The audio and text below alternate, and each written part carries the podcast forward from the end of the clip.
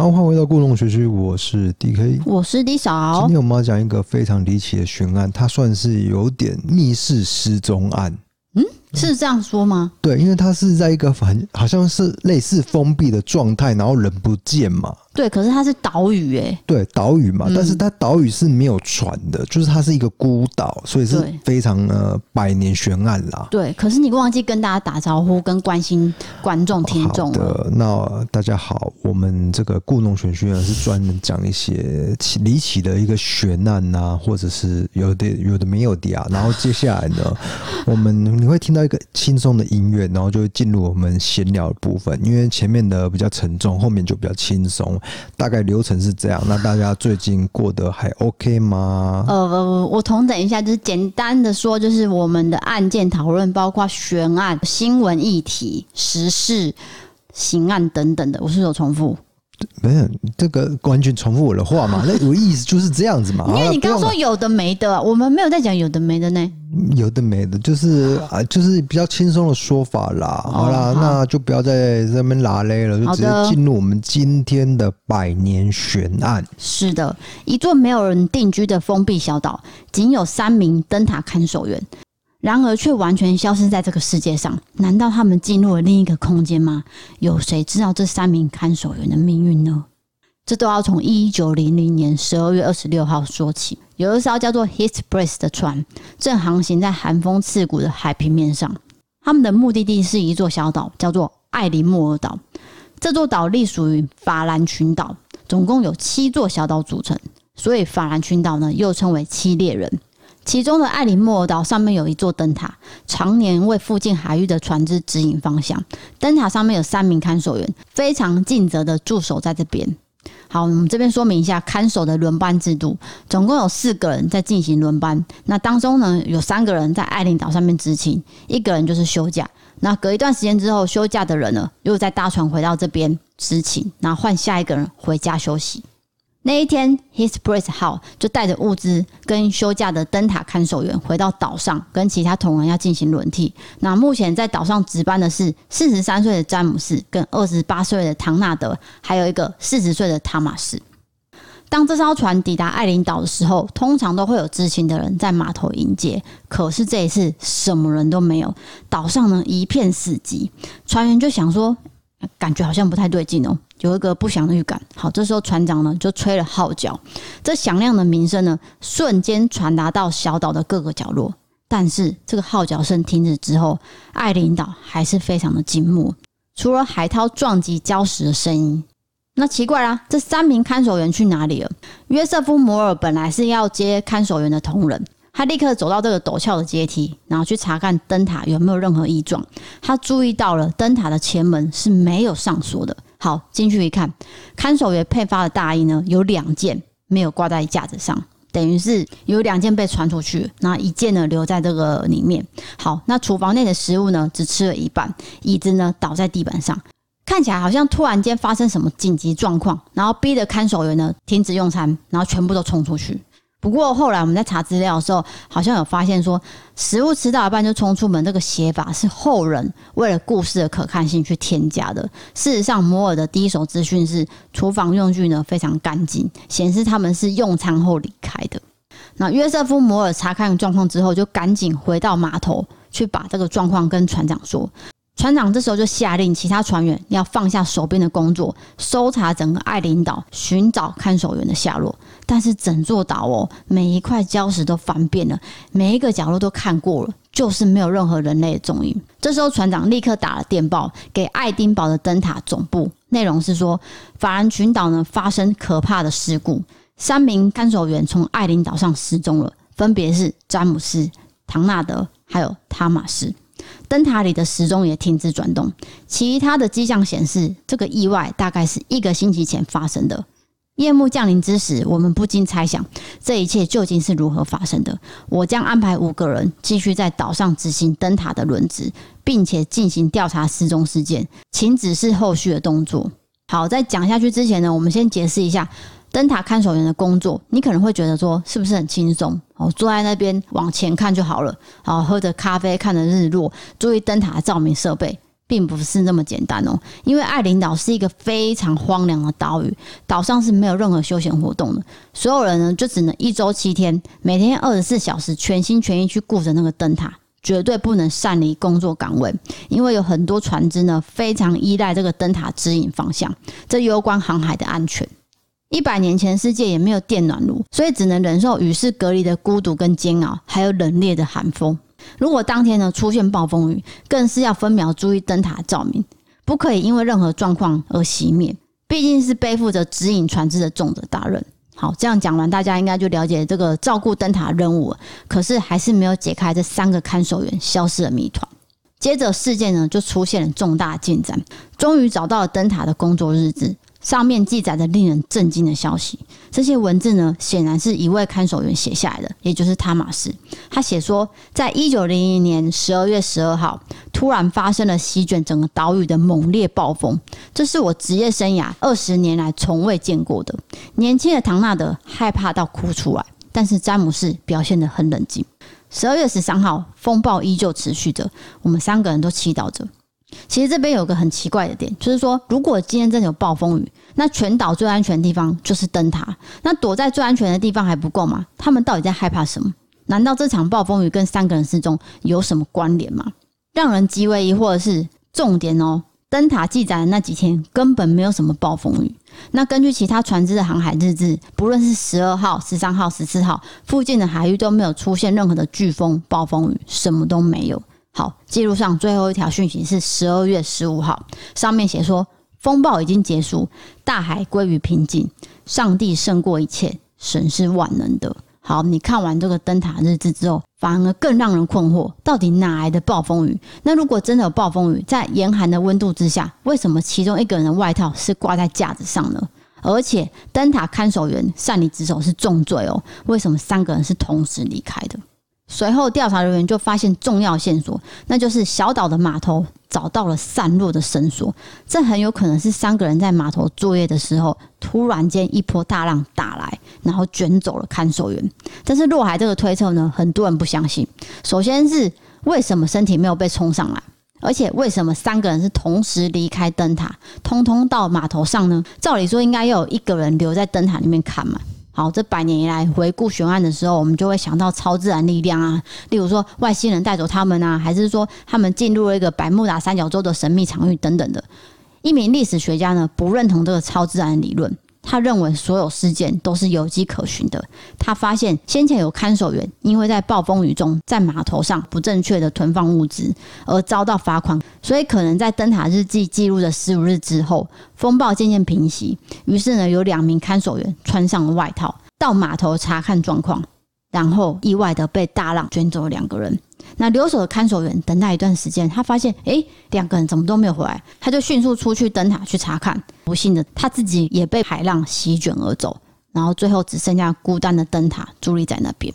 这个看法跟北方灯塔局得到的结论是不谋而合的，因为他们说，一九零零年十二月二十九号，他们派出了罗伯特进行调查。顺带一提，罗伯特就是招募这三个看守员的人，所以这三个人他都认识。他认为有两个人确实是因为某一件事情。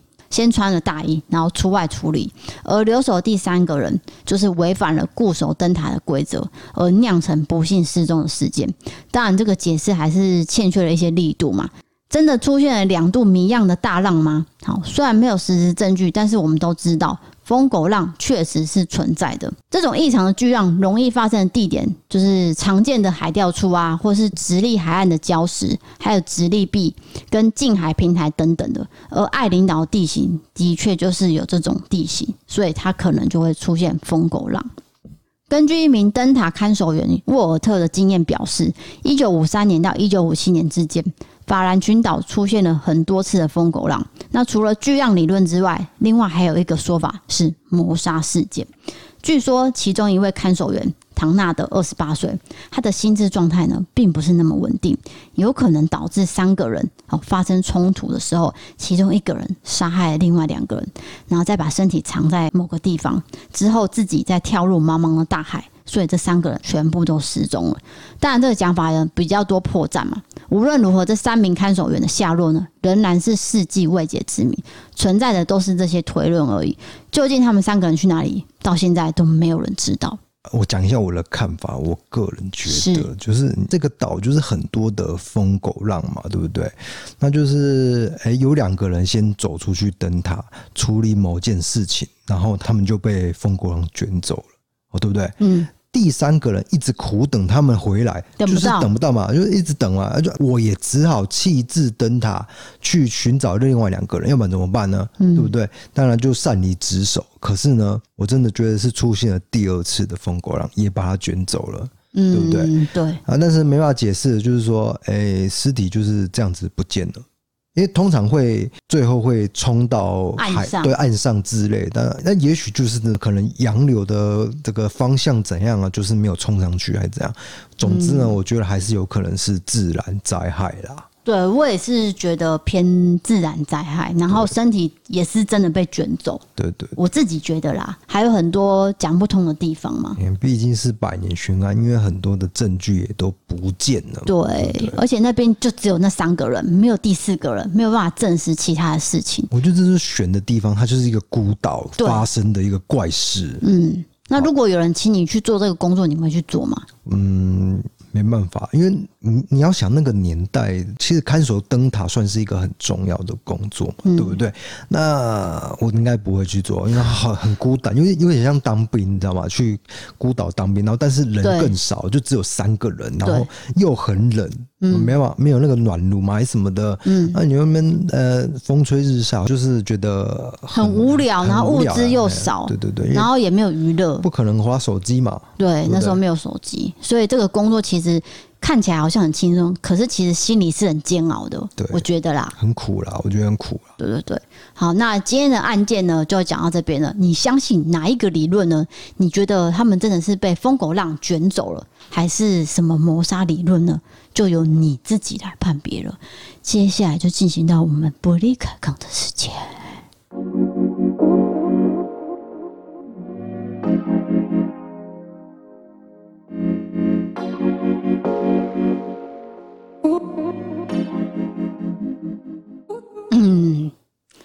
哎，这伯利凯康为什么都是由我开口啊？你不是应该要先？我不知道今天伯利凯康要讲什么。我知道你是说第一个是要讲一个人的投稿，对不对？嗯，有三个人投稿啦。啊，三个人投稿，嗯、第一个是比较沉重的。对对对对对。那我现在要讲这个是某个网友他真实的故事。那因为这个算是也可以呼吁大家。避免这样的事情发生。哦，他是说他的爸爸呢，在国中的时候被酒驾撞死了。他是在早上六点多骑车的时候，被一台宾士酒驾，然后逆向直接撞过来。那这个肇事者当时呢，还指着我爸闯红灯，可是这其实是一个过弯处，没有什么闯红灯，而且是对方逆向。就是说十字路口才会有红灯，对，他弯道怎么可能会有红灯呢？对，对不对？可是他就是酒驾嘛，就欧北共啊，他就赖给那个就是过世的这个爸爸。嗯、好，巧合的是肇事者呢，当下撞死之后，他本来要肇事逃逸，结果被一台修旅车拦下来，后来才发现那台修旅车呢是我同学爸爸开的，就是刚刚好被拦住了。爸爸出事前一天呢，其实有发生一件特别的事情。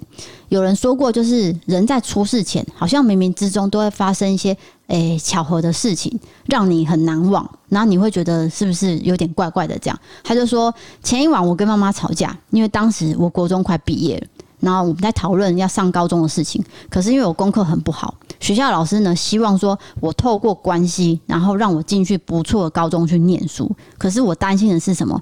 我会被视为异类。或者是有问题的学生，就是大家会用异样眼光来看我，所以我不想要这样进去念高中。可是妈妈很生气。好，后来爸爸下班回来，他就知道这个状况，他就过来特别摸摸我的头，他就跟我说：“那我们就靠我们自己的实力考进去，你一定要好好的读完高中，不论多少钱，爸爸都会让你读。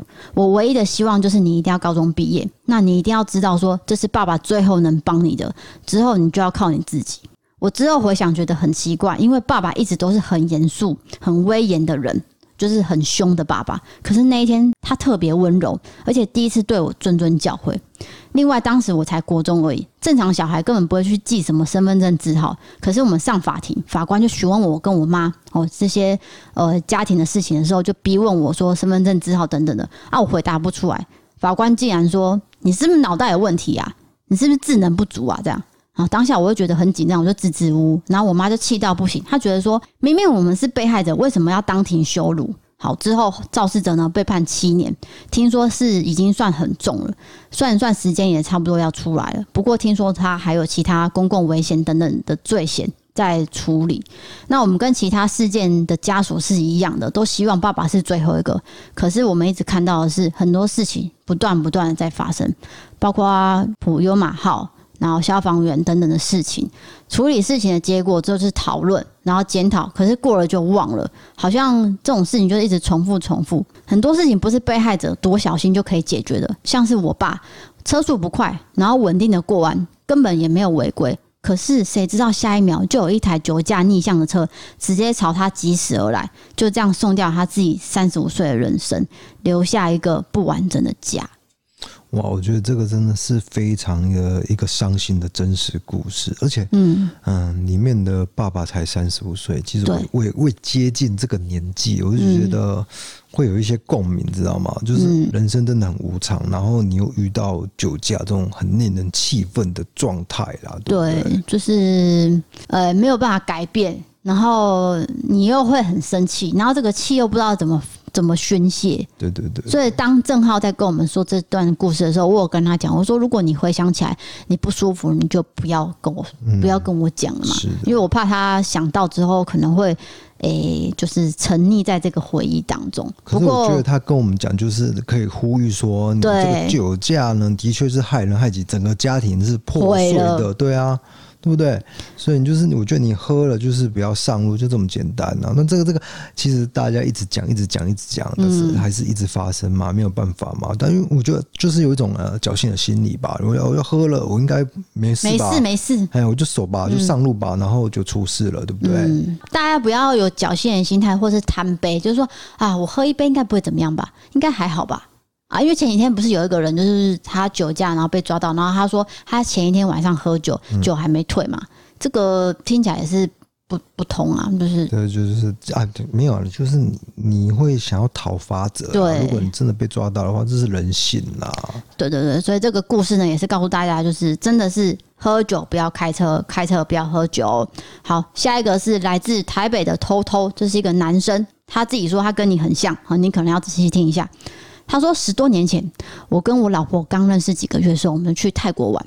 我们到了当地的 mall，里面有一个知名的鬼屋。我打岔一下，就是泰国的 mall 里面的鬼屋是真的很可怕。因为我毕业旅行的时候，就是去泰国的那个 mall 里面的鬼屋。他那个鬼屋呢，不是那种机器鬼哦，是那种真人扮的，真人扮，然后会追你的。重点是会追，他会突然从一个暗门冲出来，然后一直追你，一直追你。”追到你真的吓到不行，那不是开玩笑的哎、欸！我觉得那个真的是会心脏病发那一种。你记得我们两个有去过义大鬼屋吗？我知道义大鬼屋也类似这样，可是、啊、可是泰国的鬼屋他追的很凶，他不是呃好像追到就好这样，做个样子出来吓你一下，没有没有没有，真的跑给你追。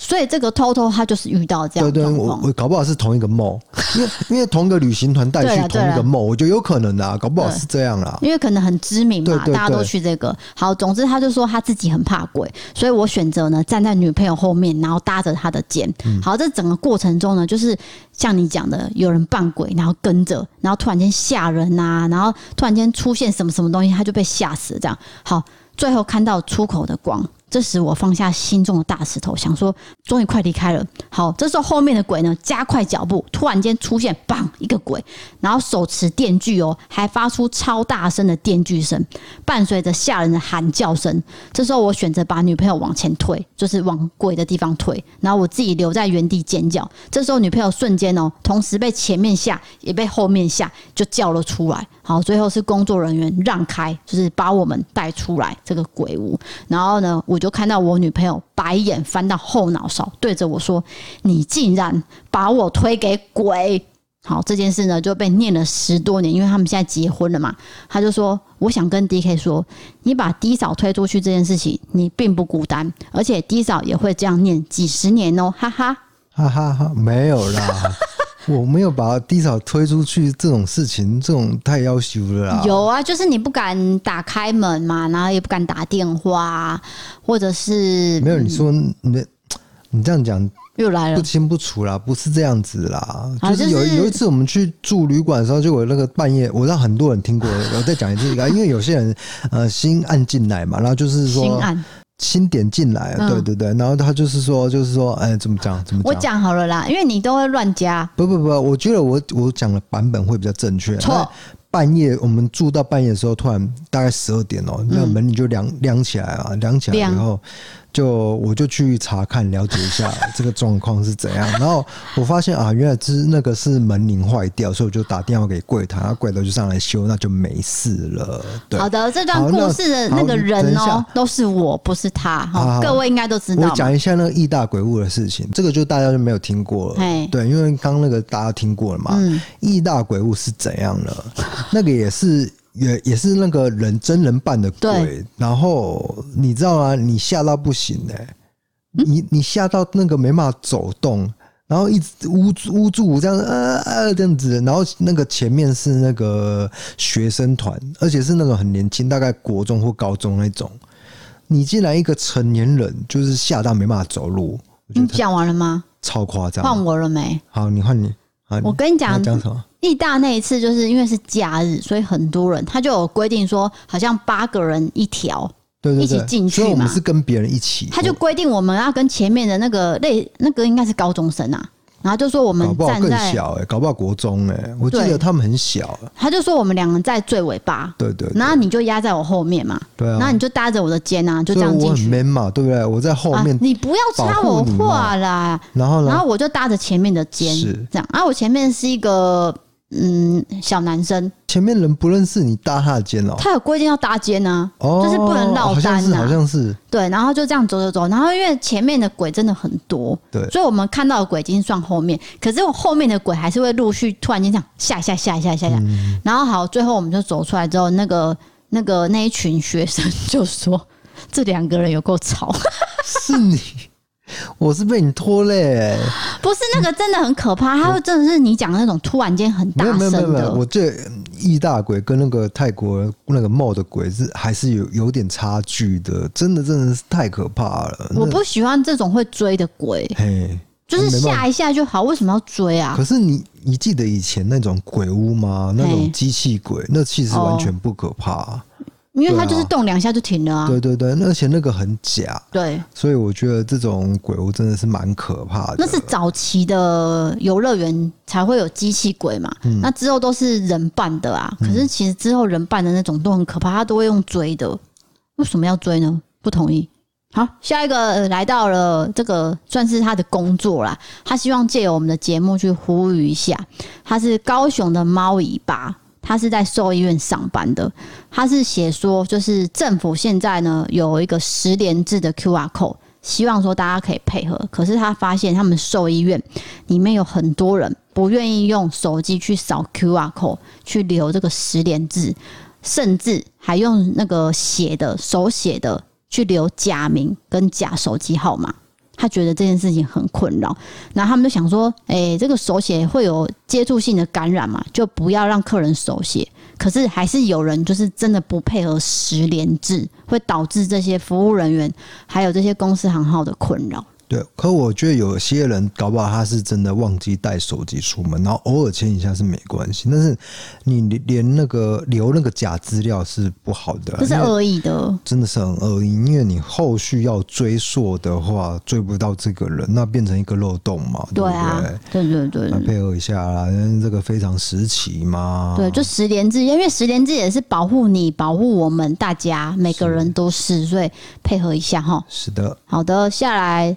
接下来是 EC Pay 的这个赞助，好，这个人叫做米香，他写说：“D K D 嫂，你们好，我从很早就有看你们的影片，挂号 D K 戴面罩的时候，一直到现在是这样的。最近你们频道常有二十分钟以上的片，想建议说时间比较长的影片能否切成上下两集，这样感觉会比较方便追哦。”哦，上下两集的话，这是会被骂啦。你切上下两集一定被骂，信不信？而且啦，这我经验啦。二十分钟以上的片是什么啊？我不知道，没有二十分钟，你现在就就就按那个快转就加速就好了，不是有两倍速播放吗？对，我就还好啦，对不对？嗯，那还可以吧。他讲的会不会是什么伯利凯告我们录四十几分钟那种啊？不是吧？我们案件哪有讲了二十分钟？有有有有哦，有有有十六分钟、二十分钟，有时候我写的稿特别多哦，大概就是我的脚本超过四千字以上，大概会到十六或二十分钟。嗯，对对对，嗯，好，就是谢谢这位米香。那因为切成上下两集呢，可能会造成更多的反弹，所以目前可能是没有办法。嗯，还是谢谢你的建议。好，接下来是 MB 三赞助的朋友，这位叫做又提胖达一家人，他加入了最贵的方案。他写说：“DK，D 少加油，超喜欢故弄玄虚及异色档案。我是从 DK 戴面具时期。”开始收看，一直觉得你们是非常认真又有品质的节目，最喜欢听你们闲聊时间，非常的平易近人。每天上班前呢，必打开收听，听过的再重复听。希望这点小小的力量能支持到你们。P.S. 胖达是我家的猫儿子，根本是小茉莉的巨大版。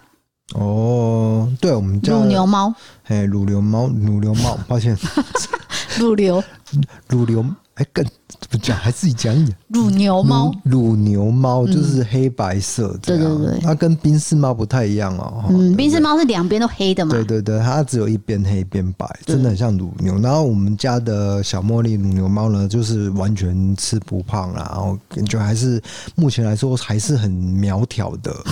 对，应该有可能是因为它吃生肉。对，有可能，那也有可能是它年轻，因为它才一岁。对。而且它活动力十足，对对，一些招一招去这样子，对对对。然后最近就是长了一个针眼，蛮痛的。生生活化的内容嘛，对不对？跟大家报告一下。你要讲针眼是不是？我可以跟各位讲，我现在眼睛补补呢，因为那个针眼就好像有点在分泌那个，哇，快开补补。你讲针眼，我就不是很高兴啊，因为第一个，我想跟各位讲。长针眼的原因有很多，那多半都是细菌感染。那为什么细菌会感染？就是第一个，你洗脸哦，你洗脸的时候眼睛这边没有洗干净；第二个，你擦脸的时候，你的擦的东西是脏的，例如说你毛巾是脏的。那 DK 本人是怎么擦脸呢？是用身上的衣服往脸上这样擦。没有人会用身上衣服去擦啦。我跟你讲说，这样很脏，这不是干净事情。你一做再做。还是长针眼，而且长那颗很大颗，非常恶心，很大颗。你怎么会说人家这样子？都已经生病了，说人家恶心呢？那个是可以避免的，就没礼貌了。那是可以避免的，好不好？你长针眼这件事真的可以避免，而且你现在补补，你看是不是是不是很痛苦？你等一下必须热敷，哎，你要热敷才可以消退哦。好，对不起。